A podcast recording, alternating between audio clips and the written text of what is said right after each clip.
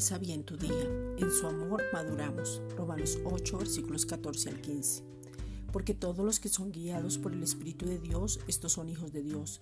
Pues no habéis recibido el espíritu de esclavitud para estar otra vez en temor, sino que habéis recibido el espíritu de adopción por el cual clamamos Abba Padre.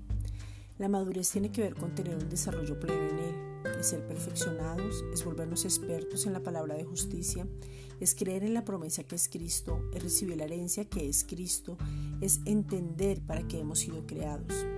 La madurez es el punto concreto y establecido que tiene que ver con el corazón. El Espíritu Santo da testimonio de que somos hijos, pero también nos da la revelación de la paternidad y podemos decir Abba Padre. En su amor entendemos quiénes somos, lo que tenemos, el origen, la voluntad, la identidad, el propósito, la fortaleza, el gozo, el amor del Padre, el destino, la meta, el llamado y poder estar seguros en él. Esta es una reflexión dada por la Iglesia Gracia y Justicia.